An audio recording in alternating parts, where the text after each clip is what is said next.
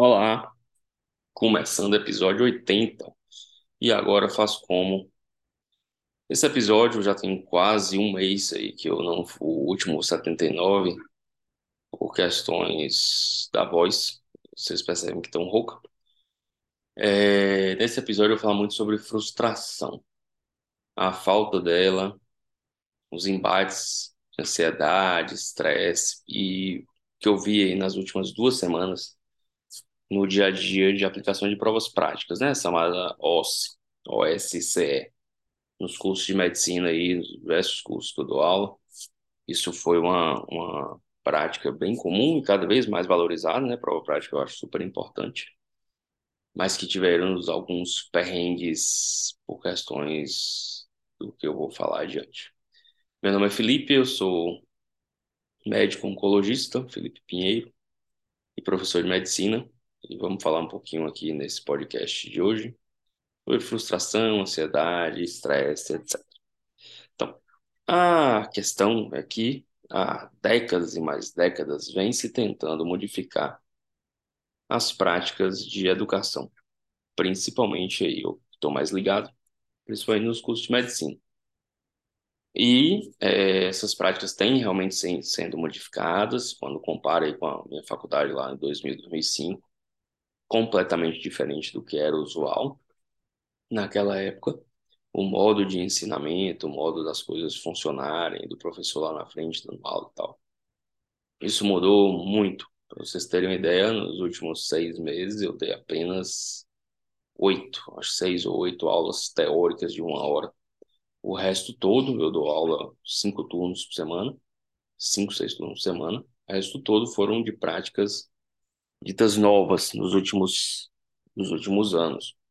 Tutoriais, MARC, práticas, ambulatório, internato, etc. Então, é, isso mudou. O que, que não mudou muito, infelizmente, vem se tentando mudar, mas ainda é, um, no meu entender, claro. Não estou aqui representando nenhuma unidade do que trabalho, nem nenhuma instituição. Pensamentos é, pessoais, realmente extremamente pessoais. Penso eu que a gente precisa ainda avançar muito na questão de avaliação. Ainda é, no meu entender, um calcanhar de Aquiles aí, porque a gente mudou muito de 2000 para cá, né? Antes de 2000 eu não venci a faculdade. De 2000 para cá a gente mudou muito o modo de, de ensino, o que a gente faz e pensa, como faz, como pensa mas é, a gente continua avaliando com prova, na sua grande maioria. Tem uma coisinha ali ou acolá, mas muito incipiente no sentido de avaliações de postura, de modus operandi da, do aluno, e que é, ainda é muito falha no sentido de, de traçar realmente quem são os melhores alunos, quem são os piores, quem precisa ser é, quem precisa repetir, ser reprovado, quem não precisa, etc. Com isso,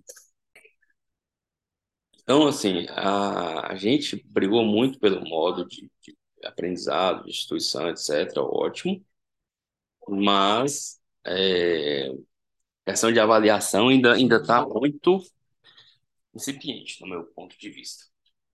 A gente é, avalia ainda muito prova, muita questão de marcar, muito trabalho, apresentações, coisas ainda muito clássicas e que tem é, um modo muito diferente do que evoluir o, o, as aulas. Então, é, é uma coisa que a gente precisa trabalhar muito, nós professores, melhores avaliações. Uma das formas que eu gosto muito é a OSCE, ou a prova prática, sendo bem mais específico e clássico. Então, a prova prática é, leva o aluno. Então, a gente julga que a prova prática é melhor, mais tranquila e faz parte, parece realmente ser prático, né? Que é aquilo que a gente vai fazer, atender o paciente, examinar, reanimar, etc.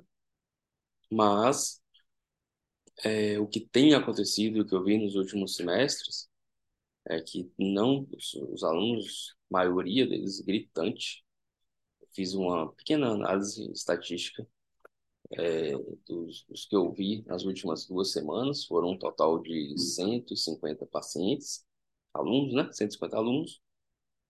Apenas 5, 5, 5 de 150 alunos entraram na prova prática de forma tranquila. Visivelmente tranquilo. Pode ser que esses cinco estivessem borbulhando de ansiedade por dentro e tal.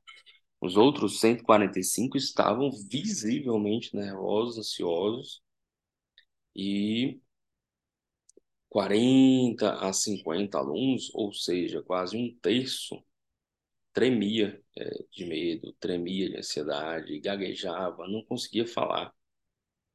E cinco ou seis alunos não conseguiram finalizar as provas práticas. Então, é um despreparo é, no sentido psicológico de enfrentar uma prova, né? É, que me surpreendeu. É, sabia que muitos ficam com medo e tal, mas achei os números muito altos. E uma coisa que é, não eram turmas do primeiro, segundo ano, eram turmas de quarto, quinto, sexto ano. E era um, é, um número razoável de alunos, não foi uma amostrazinha pequena. Então a gente parei para pensar por que essas coisas estão desta forma, é, como eles vão chegar ao mercado de trabalho, porque muitos falam, ah, mas eu fiquei nervoso, eu esqueci tal, estava nervoso, estava. Grande maioria estava nervoso, mas você não pode ficar nervoso, porque na vida real você vai ser questionado, ainda mais no dia de hoje, com as internets da vida. Os pacientes questionam e têm direito de questionar, os pacientes procuram segunda opinião, chegam com relatórios de, de pessoas renomadas, querem que você confronte esse relatório e dê sua opinião sobre determinados tratamentos.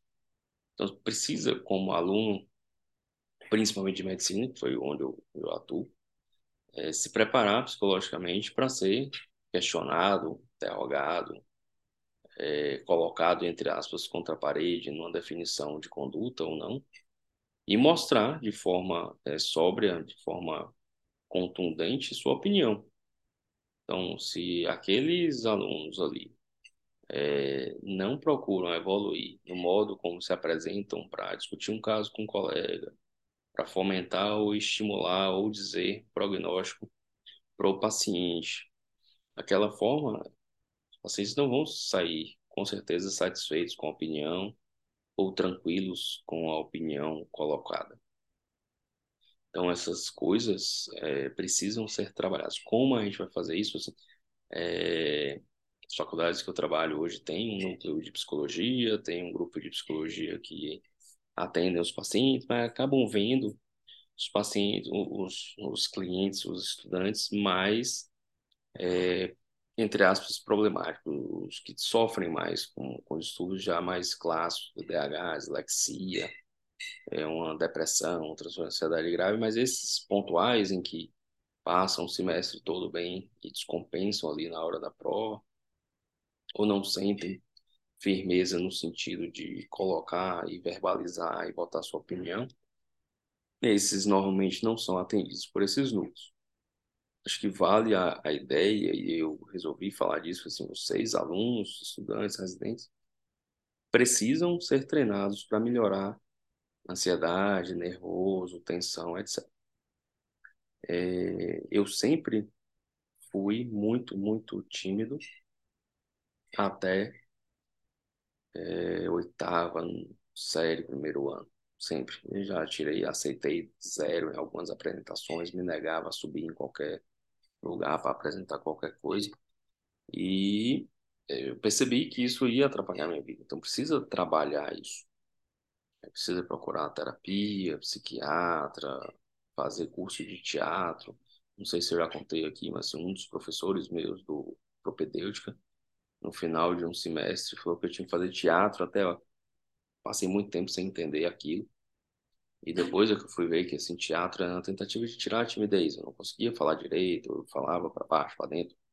E hoje ainda falo muito para dentro e tal. Tenho uma dificuldade de articulação de fala, né? A fala não é facilmente inteligível. Mas a gente tem que ir trabalhando essas coisas. Não pode aceitar só, ah, eu errei porque eu fiquei nervoso. Você ficou nervoso porque você não se preparou de forma completa. Não basta decorar o livro. Você precisa saber passar para o paciente. Você precisa saber explicar para o familiar do paciente. Você precisa saber, teoricamente, discutir com um colega um determinado caso. E precisa se preparar para isso.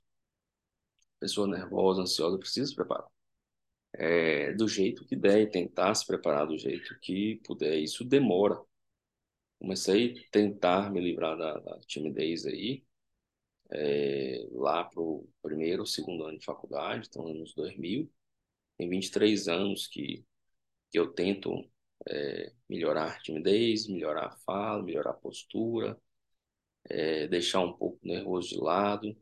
Já tive diarreia para fazer vestibular, é, mão tremendo em provas de faculdade.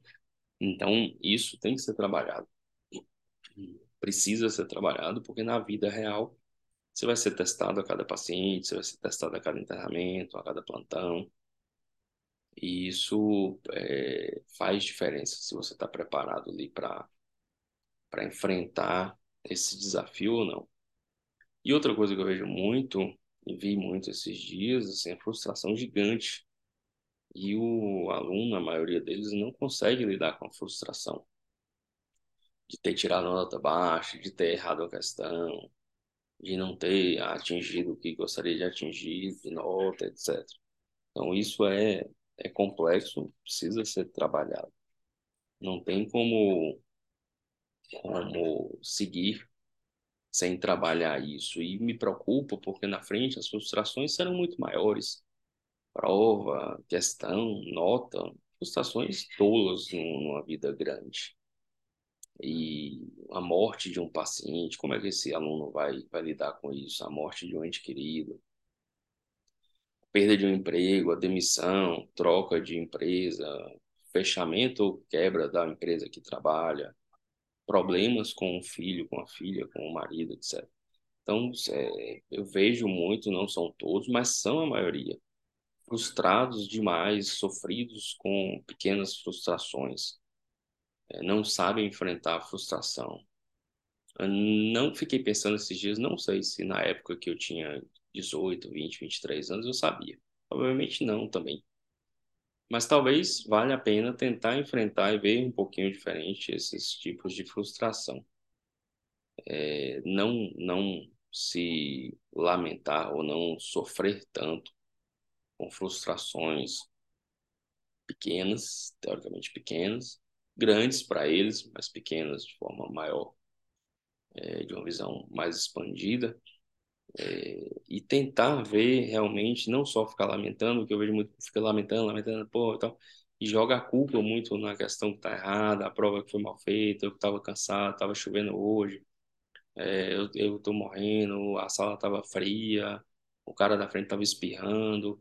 A vida sempre vai ter o cara lá te atrapalhando alguma coisa que não vai dar errado, então você vai ter que se adequar. E uma das qualidades humanas impressionantes, no meu entender, é a capacidade de se adaptar às dificuldades, superar as dificuldades e levar as coisas para frente. Então, fica a dica aí para quem está com dificuldades, com timidez, tristeza, depressão, ansiedade. Não fique parado, sofrendo, no sentido de que, ah, eu nasci assim, vou morrer assim, não tenho o que fazer. Tem muita coisa a fazer, tem terapia eu devo ter feito uns 15, 17 anos de terapia, fiz meditação, yoga, eh, entrei em, fiz algumas lutas, atualmente faço Krav Maga. Essas coisas, exercício para dar de lascar mesmo.